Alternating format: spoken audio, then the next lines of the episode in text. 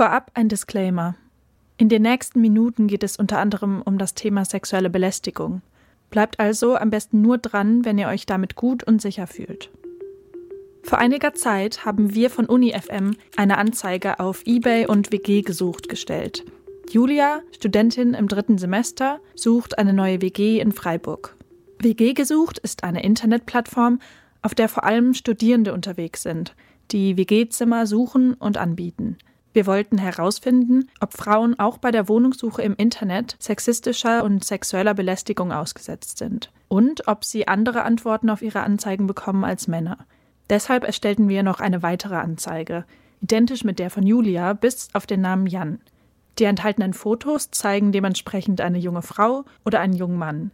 Wir schrieben die Texte neutral. Sie erzählen von Hobbys, wie Volleyball spielen und dass die WG auf keinen Fall eine Zweck-WG sein soll. Natürlich kam die Idee für den Versuch nicht von irgendwoher. Spätestens seit der MeToo-Bewegung wissen die meisten, wie präsent sexuelle Belästigung in Deutschland ist. Besonders für Frauen. Laut dem Bundesfamilienministerium erleben nach eigenen Angaben über 40 Prozent aller Frauen und mehr als 30 Prozent der Männer sexistische Übergriffe im Alltag. Spezifisch über das Thema Sexismus auf dem Wohnungsmarkt zu sprechen, ist unter anderem auch wichtig, weil auf Seiten wie eBay und WG gesucht viele Studienanfängerinnen unterwegs sind. Sie ziehen oft zum ersten Mal um und haben keine Erfahrungen mit der Wohnungssuche. Das wird leider oft von Tätern ausgenutzt. In unserem Versuch bekommt Jan überhaupt keine unangenehmen Nachrichten.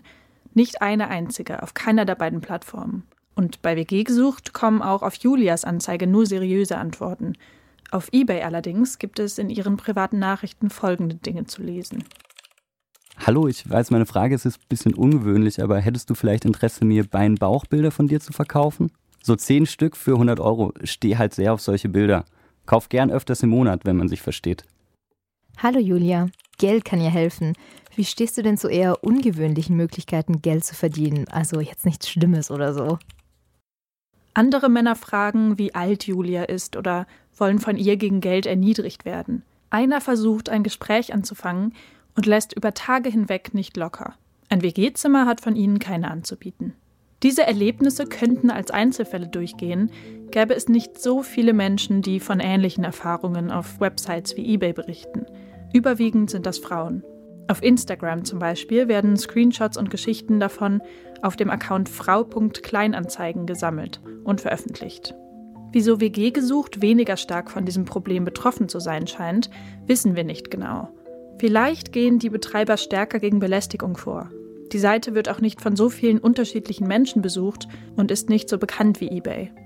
eBay weiß von dem Problem und setzt offenbar automatisierte Filter ein, die anstößige Nachrichten abfangen sollen. Außerdem rät das Unternehmen, nicht auf die Nachrichten zu reagieren, den jeweiligen Nutzer zu blockieren und zu melden. Der Account wird dann geprüft und eventuell gesperrt. Das ist zwar ein guter Anfang, aber der Filter funktioniert bei zweideutigen Nachrichten oft nicht. Und mehr als eine Sperrung des Accounts folgt meistens auch nicht. Täter können sich ohne Probleme einen zweiten Account erstellen. Zu einem Strafverfahren führt das Ganze auch praktisch nie.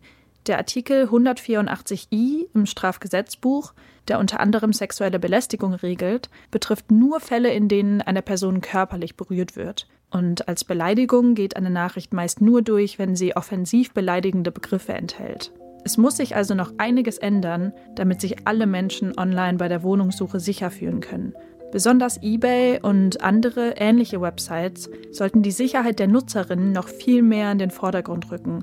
Zum Beispiel, indem man sich für eine Anmeldung über den echten Namen oder die Telefonnummer identifizieren muss.